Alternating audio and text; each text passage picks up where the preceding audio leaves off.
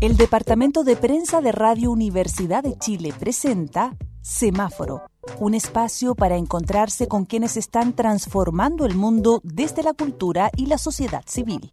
Conversaciones sobre ciudadanía, sus expresiones y desafíos, junto a la periodista Antonella Esteves. Dirección Patricio López. Edición Diana Porras. Producción Tania González.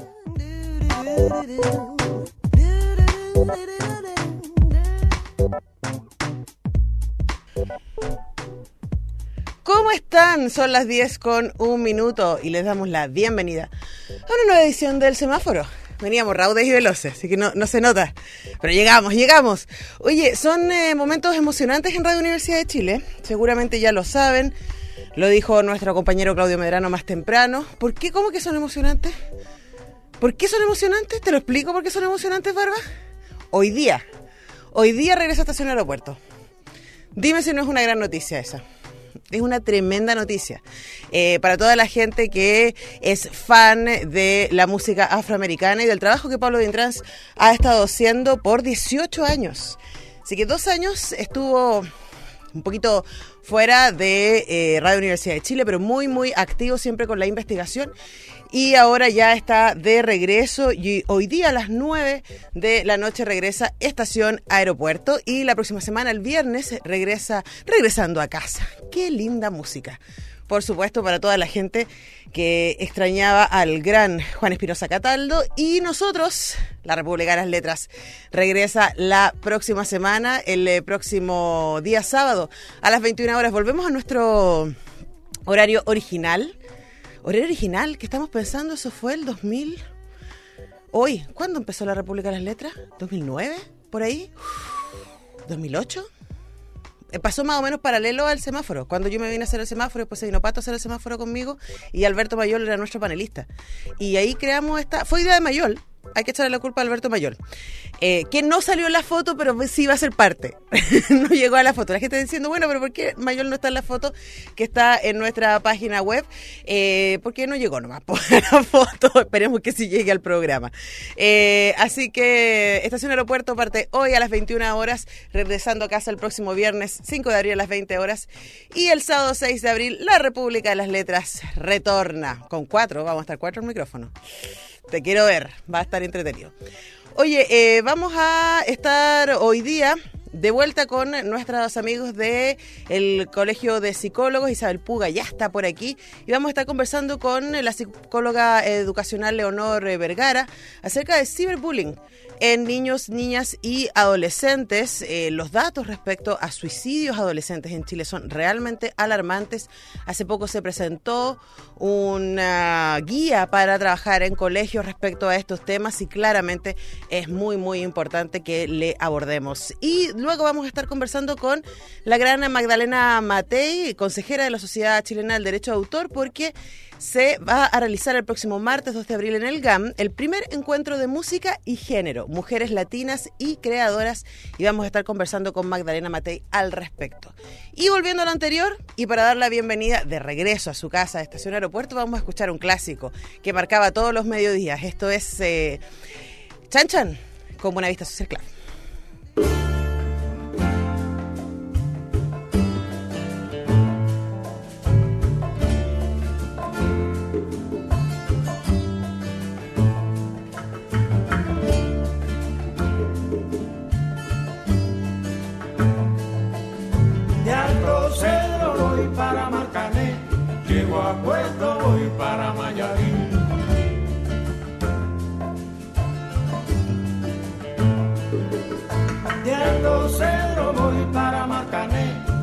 A voy para Mayarí.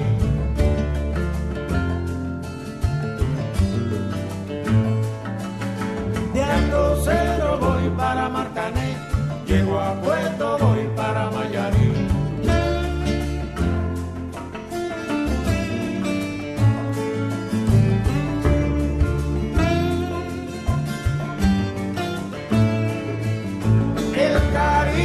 te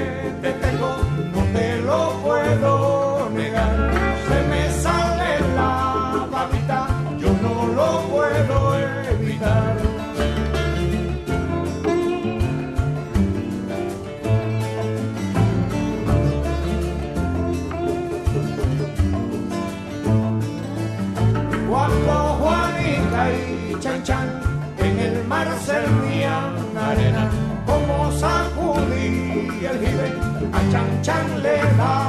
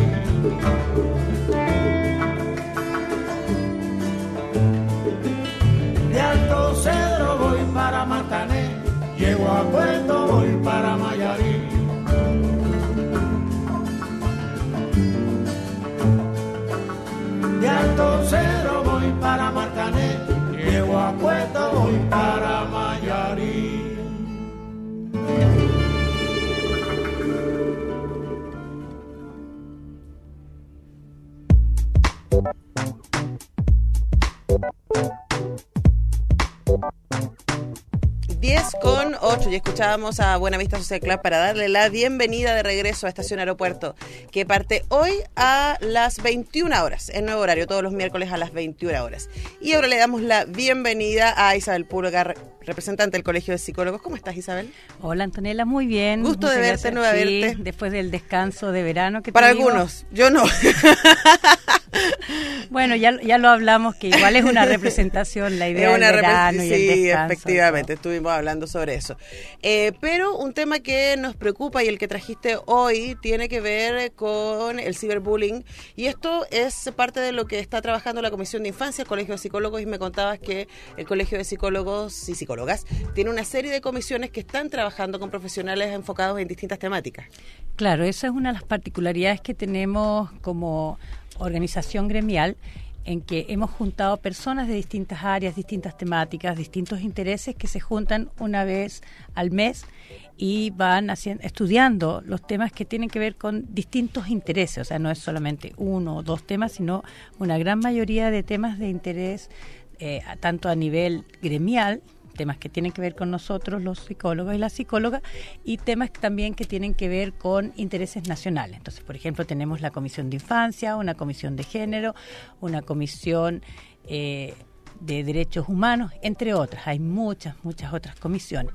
Entonces, lo que yo quiero en este ciclo de este año es ir invitando a distintas personas de las comisiones para que les vayan contando qué es lo que están haciendo, porque estos son como los, los primeros insumos que queremos presentar para poder, de alguna forma, porque sería, eh, ojalá si fuera posible, muy ambicioso, pero poder incidir de una manera u otra en lo que son las políticas públicas. Claro, y además lo, lo primero es poner ahí alertar respecto a ciertas situaciones que está pasando desde el punto de vista de los psicólogos y psicólogas. Y a propósito de eso, tenemos a la psicóloga educacional Leonor Vergara al otro lado del teléfono. Leonor, ¿cómo estás? Muy buenos días. Hola, buenos días, ¿cómo estás? Muy bien, muchas gracias por hablar eh, con nosotros. Y bueno, febrero fue un mes bastante interesante.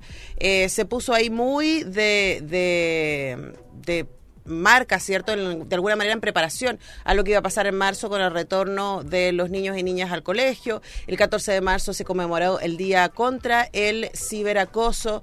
Eh, primero, hagamos un panorama desde tu perspectiva en eh, la psicología mm, educacional. ¿Cuál es el estado actual del el acoso y el ciberbullying en eh, los niños y niñas y adolescentes chilenos?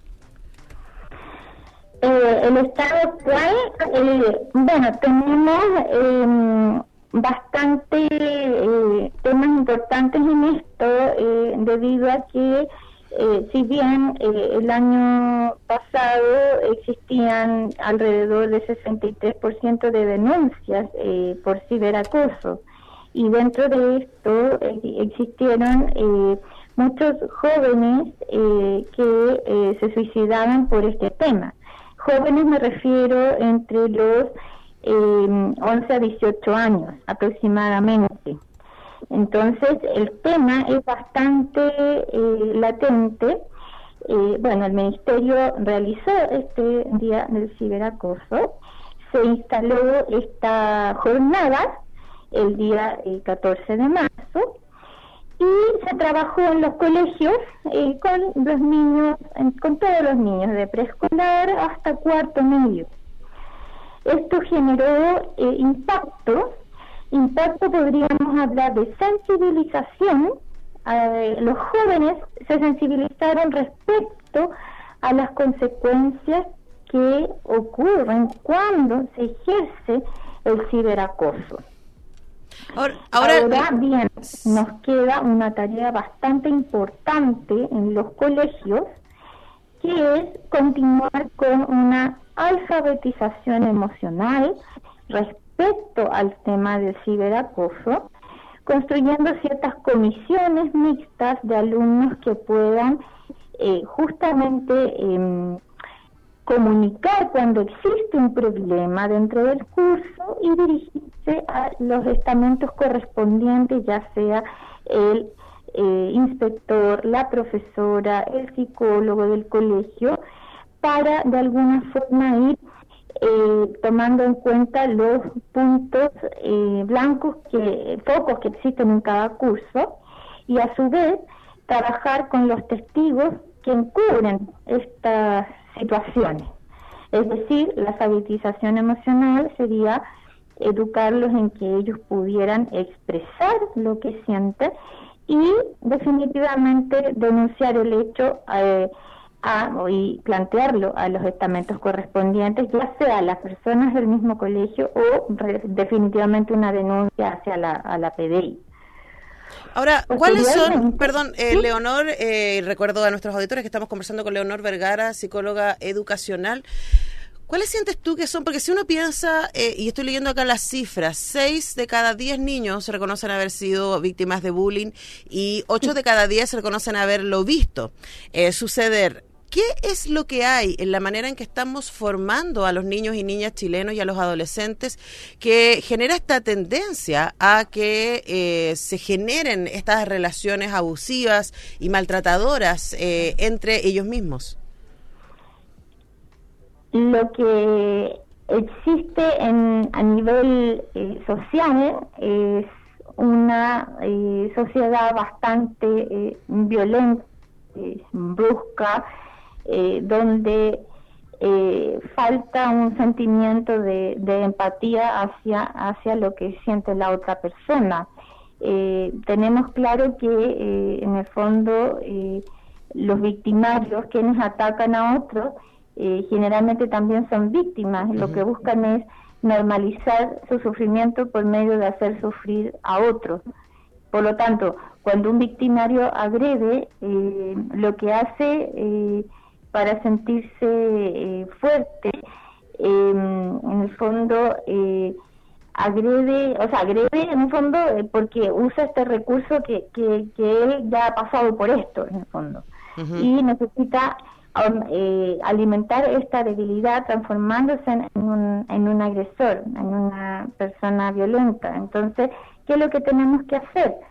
Eh, es trabajar también eh, con eh, los niños que son testigos de esta situación para que ellos actúen como de manera más positiva frente a estas situaciones y podamos generar soluciones y que se frene en cierta medida el, el hecho del acoso. Ahora, Empoderar a los testigos. Ahora, si tú dices que eh, una de las claves tiene que ver con que no les estamos enseñando empatía a los niños, que vivimos en una, en una sociedad donde eh, básicamente el individualismo es eh, un valor fundamental. ¿Cómo le enseñamos empatía a quienes nos miran? ¿Cómo les enseñamos empatía a quienes estamos formando? Bueno, en todos los colegios, si bien entiendo, tienen un programa de orientación el cual eh, se van trabajando eh, ciertos valores eh, durante todos los meses se trabaja un valor. Por lo tanto, trabajamos la empatía a través de dinámicas grupales, de participación, de ponerse en el lugar del otro, de conocerse como grupo curso, ser capaz de escuchar al otro, de entender al otro, de darse el tiempo para conocer al compañero. Por ejemplo, en, en el colegio en el cual yo trabajo, se trabajó este tema el año pasado en un, en un primero medio, donde los niños no se relacionaban, no sabían quién estaba sentado a su lado. Por lo tanto, trabajamos con una dinámica de sensibilización respecto al tema trabajos de eh, videos de alto impacto para ellos, más reflexiones grupales donde ellos tenían que conocer la opinión del otro y aportar a este grupo y entender por qué el otro era como era, por su historia, por su vida. O sea, el ejercicio es eh, que la otredad que esta, este otro o esta otra no sea un extraño, porque es, bien fácil atacar algo que tú no conoces. Eh, recuerdo alguna vez haber visto a una, a una especialista hablando sobre violencia y decía una, la, la primera fuente de violencia es cuando el otro no es un sujeto, sino que es un objeto. Eh, y, a los objetos se los puede violentar y a los objetos se les puede llenar de adjetivos negativos, pero cuando ese objeto pasa a ser sujeto a tus ojos y un sujeto que tiene cosas similares a las tuyas, es mucho más fácil empatizar. Entonces, básicamente, eh, un poco lo que tú dices es que los colegios deben crear comunidad para evitar el, el bullying. Exacto. Y junto con crear comunidad, identificar a aquellos niños que son más líderes positivos, empoderarlos y que ellos, eh, cuando sean testigos de alguna situación, eh, vayan y conversen con las personas correspondientes en el colegio y se creen acciones concretas para trabajar con ese curso en particular. Perfecto. Bueno, Leonor Vergara, psicóloga educacional del Colegio de Psicólogos, muchas gracias por hablar con nosotros y compartir tu experiencia y darnos aquí algunos, algunos tips, ¿cierto? Algunas miradas para evitar el eh, ciberbullying en niños, niñas y adolescentes. Que estén muy bien, que tengas buenos días. Muchas gracias. Hasta luego. Conversábamos con la psicóloga educacional Leonor Vergara y seguimos acá con la representante del Colegio de Psicólogos Isabel Puga. Eh, como Leonor hay un montón de profesionales del Colegio de Psicólogos que están trabajando en, eh, la psicología educacional e interviniendo, interviniendo colegios. Eh, ¿Cuál sientes tú, Isabel, que es el aporte? Porque estoy pensando, eh, de verdad es bien preocupante cuando uno piensa que la fuente del bullying tiene que ver con la falta de empatía. Claro, y lo interesante de esto es que cuando hablamos de ciberbullying pensamos que es algo nuevo, pero en realidad tiene que ver con el, eh, la violencia que se da dentro de los colegios, o lo que se llama el bullying o el maltrato entre los mismos niños, solo que ha tomado otras formas de manifestarse. Y lo complicado es que lo que queda en las redes sociales queda para siempre. Entonces es más difícil de borrar y además tiene una, una posibilidad de llegar a más personas, por eso es mucho más dañino pero el... Y además por el anonimato. Ah, el anonimato también, o sea, si pensamos que en los periodos formativos los niños y niñas están aprendiendo eh, acción-reacción de alguna manera, ¿cierto? Y que sus acciones tienen consecuencias. Pero el problema con el Internet es que tú no sientes las consecuencias directamente. Tú puedes decir lo que se te ocurra, de quién se te ocurra y de alguna manera el anonimato que existe detrás de las redes sociales te permite de alguna manera salir absolutamente impune de acciones realmente muy brutales. Claro, eso es lo riesgoso que hay en, el, en esta violencia que hay dentro de las mismas redes sociales y que a veces los niños muy pequeños, las niñas también y adolescentes no toman conciencia de las consecuencias que tienen. A veces lo, hacen como una burla o como un momento de molestia que llegan y anotan, pero sabemos que como dice el dicho, las palabras se las lleva el viento y lo que queda escrito queda para siempre, ¿ya? Y cuando digo para siempre es para siempre. Para siempre. O sea, es realmente así. Oye, y respecto a lo que decías de, de la empatía, si tú te fijas, todo el secreto tiene que ver con la comunicación y reconocer al otro como un otro yo. Ya sea la capacidad de ver al otro que es un sujeto tal como yo soy un sujeto. Y en la medida en que se hace ese reconocimiento, ya es más fácil empezar a entender qué es lo que le está pasando a la otra persona.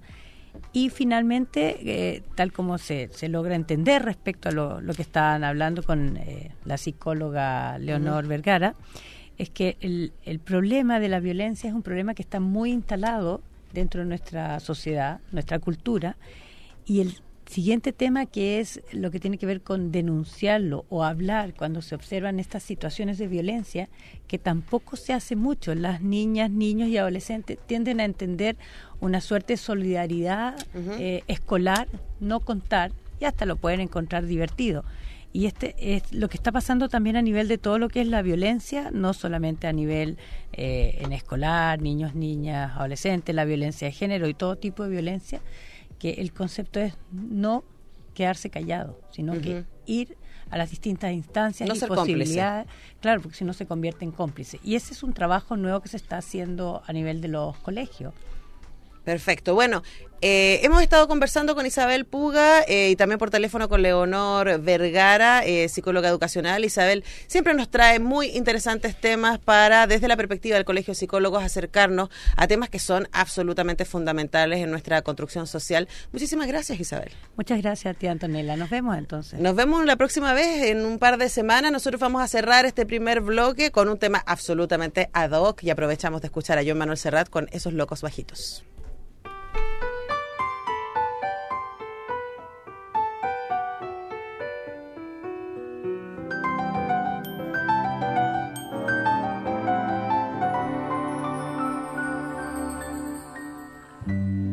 A menudo los hijos se nos parecen, así nos da la primera satisfacción.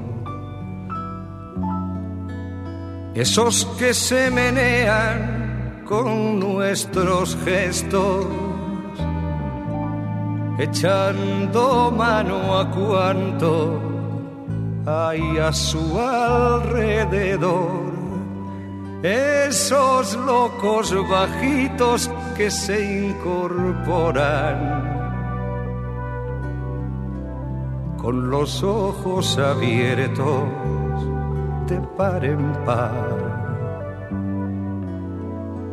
Sin respeto al horario ni a las costumbres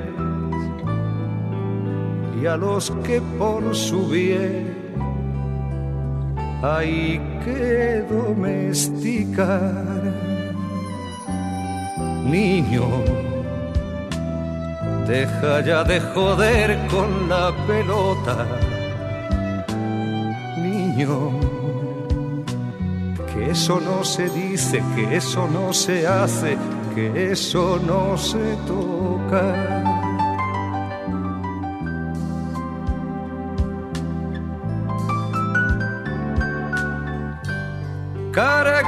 Con nuestros dioses y nuestro idioma, nuestros rencores y nuestro porvenir.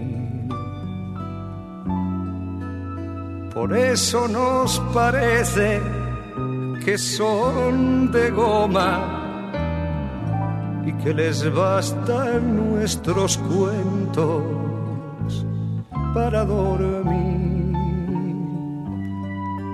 Nos empeñamos en dirigir sus vidas sin saber el oficio y sin vocación.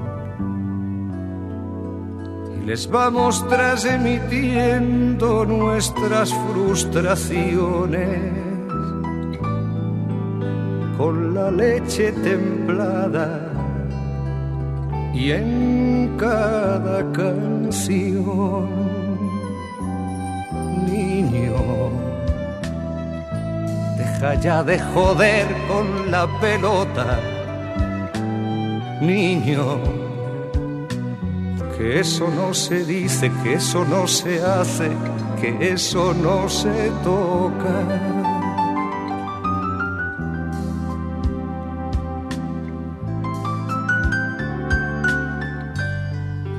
Ni nadie puede impedir que sufran.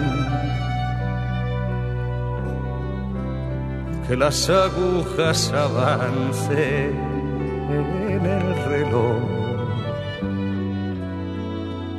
Que decidan por ellos que se equivoquen. Que crezcan y que un día nos digan adiós.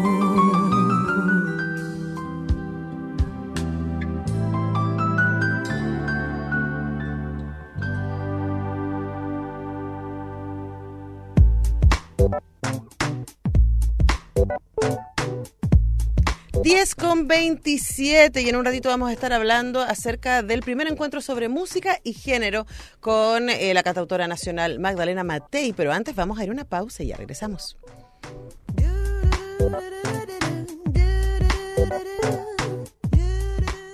Bien, tengo listo mi proyecto empresarial. Ah, sí. A ver, el plan de negocio. Listo. Productos. Listo. Nombre fantasía. Listo. Y el registro de dominio en Internet. Ah, ¿la página web? No, tu dirección electrónica para que la puedas usar en Internet. Mm, parece que eso no está listo. A través de Nick Chile, usted podrá registrar fácilmente el nombre de su empresa, producto o servicio en Internet. Por solo 9.950 pesos, usted podrá por un año obtener todos los beneficios de contar con su propia dirección electrónica que lo distinga e identifique. Ahora, si usted ya cuenta con su registro en .cl, no olvide renovarlo. Su nombre es una inversión, no lo pierda. Nick Chile, somos el .cl. www.nick.cl Mano a mano con el tango. Todos los domingos de 10 a 11 de la mañana aquí en Radio Universidad de Chile 102.5 de la frecuencia modulada. Ya lo sabe, nuestro encuentro todos los domingos de 10 a 11 de la mañana. Mano a mano con el tango.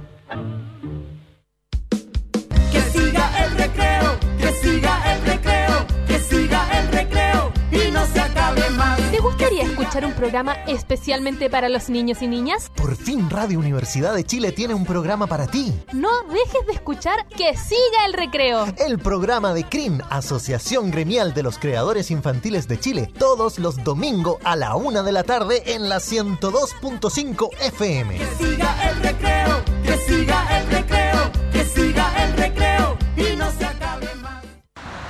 Porque el sonido de la ciudad y la voz de su gente tienen una cita cada viernes a las 5 de la tarde. Te invitamos a un encuentro con Cito Jens, Pecados y Virtudes de la Ciudad. Un espacio para ciudadanas y ciudadanos críticos que miran debajo del agua, que no se la creen a la primera, que no se compran cualquier discurso, que se reinventan todos los días y que anhelan un barrio y una ciudad más proactiva y buena onda. Escúchanos desde la casa, la oficina, el auto o el celular. ¿Tomaste nota? Cada viernes a las 5 de la tarde por Radio Universidad de Chile, 102.5 FM, la radio que piensa. Este programa cuenta con el apoyo de Grupo Impulso, una empresa de consultores dedicada a la formación y educación para el liderazgo social y laboral.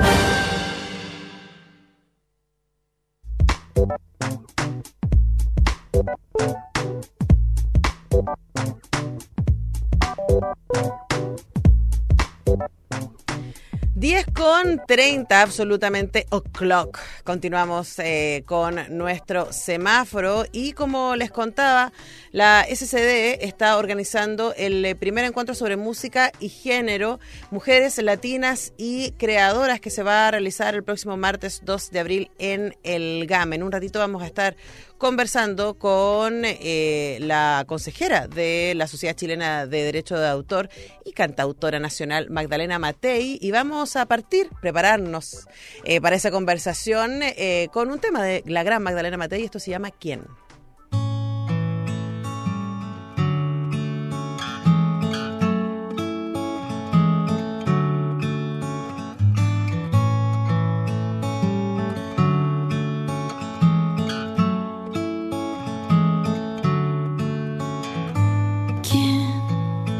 de mí si estoy muriendo? ¿Quién encontrará mi alma tan lejos? ¿Quién recordará mis pensamientos? ¿Y quién se dormirá? Aquí en mi lecho.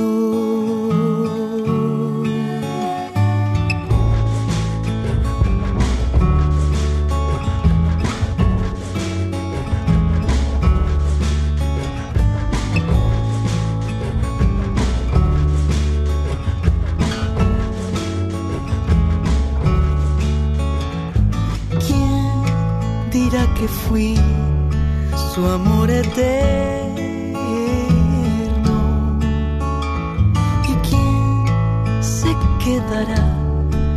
Con mis zapatos? ¿Quién celebrará mi aniversario? ¿Y quién encenderá la luz del patio?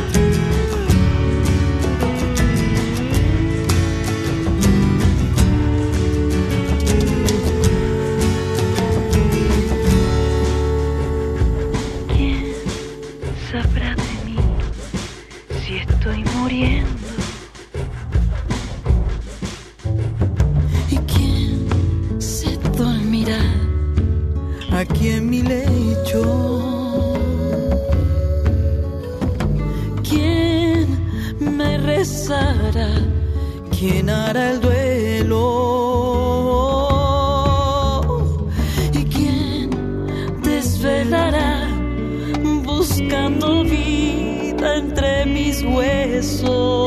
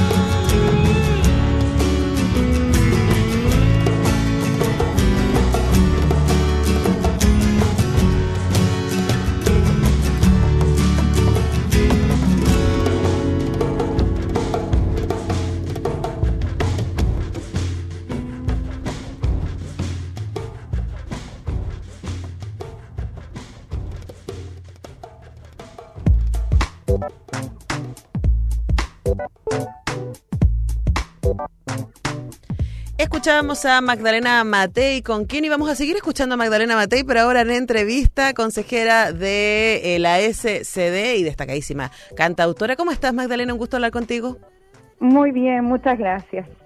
Bueno, estamos bien, bien entusiastas con este primer encuentro sobre y música y género que la Sociedad del Derecho de Autor está desarrollando el próximo martes. Cuéntanos primero, antes de ir a los detalles y desde ya anunciarles a todos quienes nos escuchan que eh, es absolutamente abierto y gratis para quienes quieran participar el próximo martes ahí en el GAM eh, a partir de las 9 horas.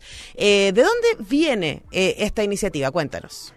Mira, desde el año pasado nos estamos juntando con una cantidad maravillosa de mujeres dentro de la SCD para justamente conversar y para ver cuáles han sido nuestras dificultades a lo largo del tiempo. Hay un tema de cifras eh, bastante importante, no solamente en Chile, sino que a nivel mundial, de la poca participación y de la visibilización de la mujer en la música.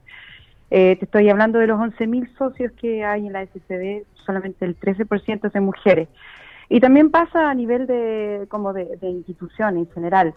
Entonces, bueno, las conversaciones que hemos tenido eh, nos han derivado a hacer una cantidad de, de movimientos, de, de, concretar objetivos, y uno de esos objetivos es justamente es este primer encuentro de música y género.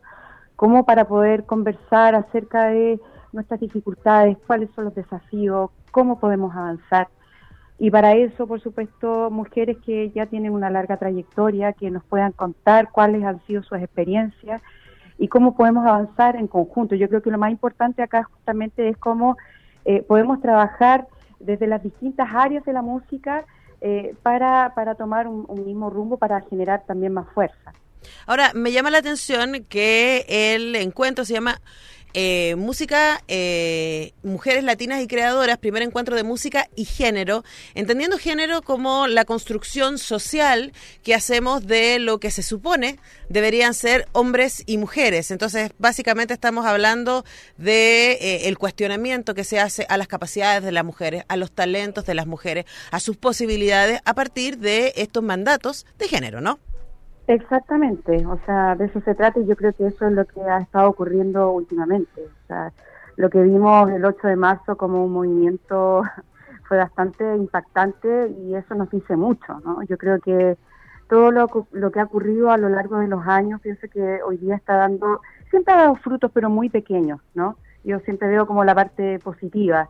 Eh, y creo que eh, poder instalar este título que se entienda y que vaya generando movimiento, eh, creo que eso también es algo positivo. O sea, a mí eso me da luces de que eh, se están generando cambios, que se pueden seguir generando cambios y en el fondo lo que nosotros estamos apelando es buscar la equidad finalmente. Exacto. Ahora, como tú dices, hay una evidente eh, falta de eh, equidad. Si uno va solamente con los números, tú dabas un número respecto a participación. Eh, me acuerdo que hace no tanto tiempo estuvimos acá con nuestras amigas de Ruidosa, que hicieron un estudio sobre participación de mujeres en eh, los festivales en Latinoamérica y eh, el promedio era más o menos 15% de mujeres por, eh, el, por un 85% de de varones, bandas de, de hombres, ¿no? Eh, ahora, ¿cuáles que sientes tú que son, eh, o, a partir de estas conversaciones que has tenido con tus colegas ahí en la SCD, Magdalena, cuáles sientes tú que son las, las eh, consecuencias negativas que puede tener esto, no solamente para el desarrollo de la carrera de las mujeres, sino para la audiencia, en términos de tener menos mujeres eh, cantando, menos mujeres tocando instrumentos, menos mujeres en los escenarios? Bueno, yo creo que primero para, para nosotras es, un tema súper complicado porque eh, evidentemente que esta, primero hay que entender que la música es un oficio, es un trabajo, ¿no? Primero no podemos desarrollar eh, nuestro trabajo como todo el mundo lo hace naturalmente. Segundo, es una preciosa herramienta de trabajo, es eh, poder expresarnos a través de, esta, este lenguaje. Tenemos entonces ahí una negación de una expresión. Entonces se empiezan a sumar situaciones que finalmente terminan eh, en una frustración, terminan en, en una dificultad para, para poder dialogar, digamos, de manera armónica con, con una sociedad que se termina deteriorando finalmente, ¿no? Esto es, es algo muy básico, eh, pero que no se ve así. Entonces, justamente creo que también, por eso es muy importante que este encuentro también están invitados eh, eh, todo el mundo, todo el público, porque creo que es una, una educación que nos debemos, todos no solamente para nosotras, sino que también para los hombres, también entender eh, que es sumamente necesario la- las distintas maneras de pensar, las distintas visiones que cada uno tiene. Es- somos complementos finalmente. Claro, y además eh, se representa la multiplicidad, como tú dices, de experiencias en eh, esas creaciones que llegan a diversidad de públicos también, y eso también es fundamental. Y otra cosa que quizás parece, a mí me parece relevante eh, destacar es también lo que se le pide a las mujeres que están en el mundo de la música y no se le pide a los varones. Estoy pensando en la hipersexualización, especialmente en- en, el espacio del pop, eh, en que tengan que súper demostrar sus capacidades en el espacio de las instrumentistas, por ejemplo, que es algo que eh, en general los hombres eh, son espacios que están más bien dados, ¿no? Exacto, y yo creo que todas esas cosas, bueno, ahí tenemos eh, una, una conversación súper interesante para ver cómo encontrar eh, justamente los caminos para que eso vaya desapareciendo, ¿no? Porque ha tenido que ser de alguna manera una herramienta obligada, o más, más que herramienta, yo te diría un arma, ¿no? Un arma, porque no, no hay alternativas, no han habido alternativas, y yo creo que eso ya tiene que ir desapareciendo de todas maneras. Eh, mira, yo creo que es, es muy importante, eh, sobre todo la convocatoria para, para estas instancias, eh, porque el público es súper importante. Una vez que están ahí las panelistas eh, conversando, debatiendo, vamos a hablar sobre la industria de la música, vamos a hablar de creación musical, eh, de nuestra resistencia también. De- yo- hay mujeres muy potentes. Yo también siempre me hago la pregunta, eh, nuestra constante lucha. Digo, ¿por qué tanta lucha? ¿no? Eh, ¿En qué momento vamos a dejar de luchar? Sino que simplemente poder estar y permanecer en el tiempo. Eh, y por qué también cuando, cuando ya las mujeres han desaparecido, como una Violeta Parra, como una Margot Loyola, eh, los reconocimientos vienen después. Yo creo que el reconocimiento tiene que ser ahora, en el presente, y eso es algo que también nos debemos. Bueno, hay que decir que estamos conversando con Magdalena Metey, destacadísima cantautora nacional y eh, consejera de la SCDE, acerca de este eh, primer encuentro sobre música y género, mujeres latinas y creadoras. Y un dato que no es menor es que esto va a ser en el Centro de las Artes de la Cultura y las Personas, en el GAM, en el Gabriela Mistral, pero en la sala de conferencias. Y esto, yo estuve en la sala de conferencias la semana pasada con el FEMCINE y eh, con 80 personas eso se llena. Así Sí. que eh, no son tantos los cupos. Eh, mi recomendación es que lleguen súper temprano. Esto es fundamental para todas y todos los que estamos in- interesados en el mundo de la comunicación a través de las artes, en la intervención social, a través de la música, en la representación, por supuesto, y todos los que son músicos y músicas les debería importar. Ahora, hay eh, varias actividades. Esto parte a las 9 de la mañana y hasta, va a estar hasta las 5 eh, de la tarde. Hay un par de entrevistas y una cosa que me llama la atención, Magdalena, es eh, el cruce generacional que hay porque va a estar participando desde Denise de Agua Turbia, una madre fundamental, una precursora muy importante del rock en nuestro país, hasta, por supuesto, nuevas generaciones como Javiera Mena, que va a estar en la misma mesa que ella, o eh, Ana Tijoux, que probablemente esté como ahí en, en el intermedio con sus jóvenes cuarentas. Eh, cuéntanos un poco eh, cuáles fueron las... em, lógicas que ustedes tuvieron para armar estas mesas en específicos y estas invitadas. Bueno, la primera lógica es la diversidad eh, en cuanto a la edad y también en los estilos de música. ¿no? Desde el rock, la fusión latinoamericana, el pop. eh, yo creo que es súper importante el lenguaje también de la música clásica, ¿no? Eh, es muy importante como dejar entrar a todas las a todas las ramas porque cada cada lugar tiene su experiencia eh, cada edad tiene su experiencia de acuerdo al, al contexto histórico vivido. Yo creo que eso es muy importante como de, de poder escuchar, eh, como para poder eh, recoger eh, las ideas, recoger y de ahí reflexionar como para, para saber eh, hacia dónde avanzar. Necesitamos como la, la mayor cantidad de miradas posible. Yo creo que en este primer encuentro, o sea, creo que nos quedamos cortas porque hay muchísimo, pero es un día, tampoco queríamos abarcar tantos temas porque yo creo que es muy importante hablar cada tema de una manera seria y, efectiva.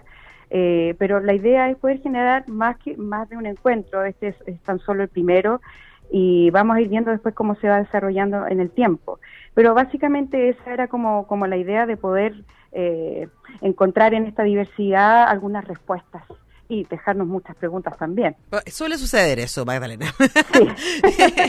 bueno, para quienes nos están escuchando, eh, ustedes pueden ir a la página de SCD y encontrar el programa entero. Yo lo estoy mirando en este momento. Encuentro eh, Mujeres Latinas y Creadoras, primer encuentro de música y género. Eh, las mesas son a las 10 de la mañana, Industria de la Música, los desafíos de un desarrollo en equidad.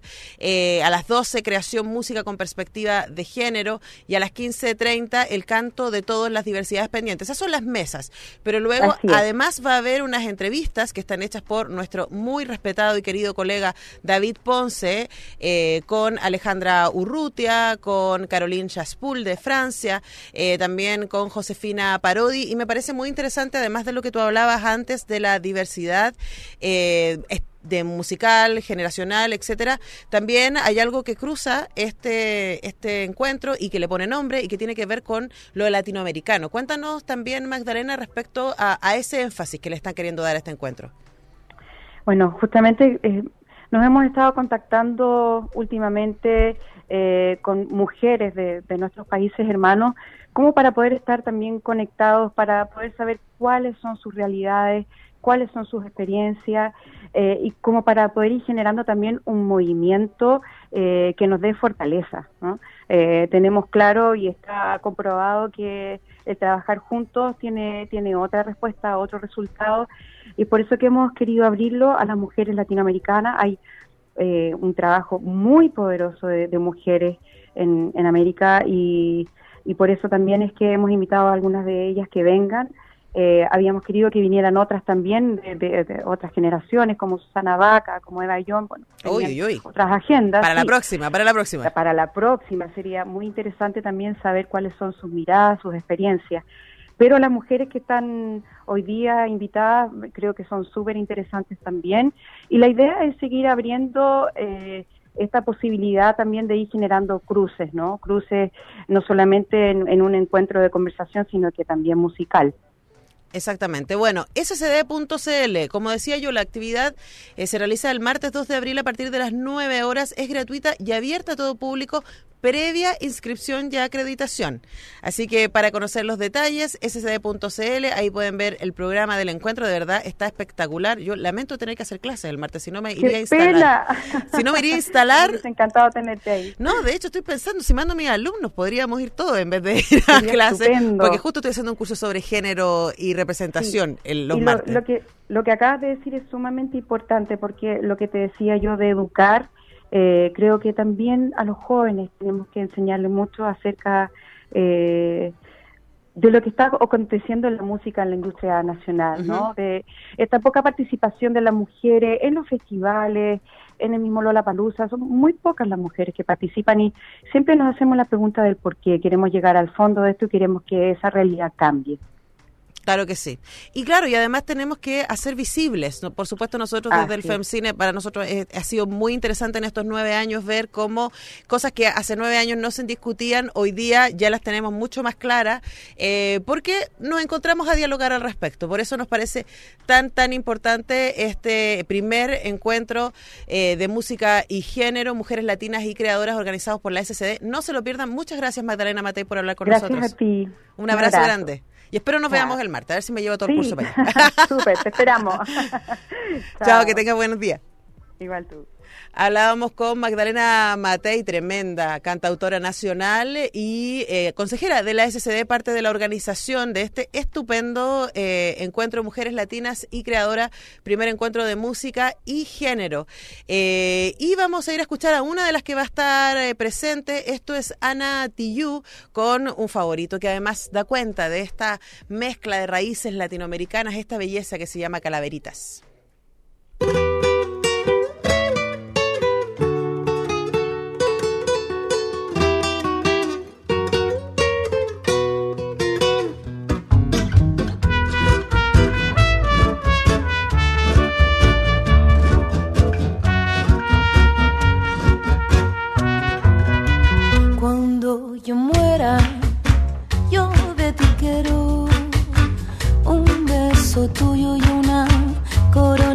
Flores, cariño mío. No llores mi vida, que yo te llevo.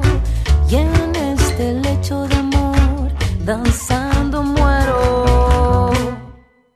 Todos llevamos dentro un muerto que acompaña, que aparece cuando la noche llega y el sol se apaga. Todos llevamos dentro un muerto que acompaña, cuando la noche llega y el sol.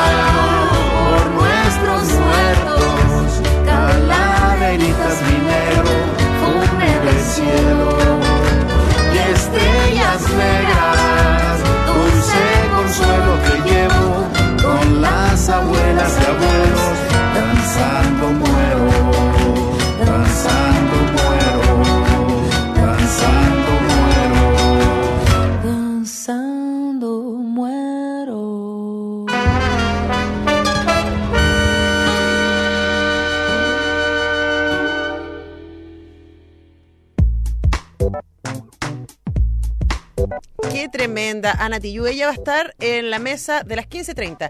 El canto de todos, las diversidades pendientes, junto a Bitman, Rebecca Lane de Guatemala y Paula Mafia de Argentina, moderado por la tremenda Marisol García, periodista especializada en música, quien admiramos un montón.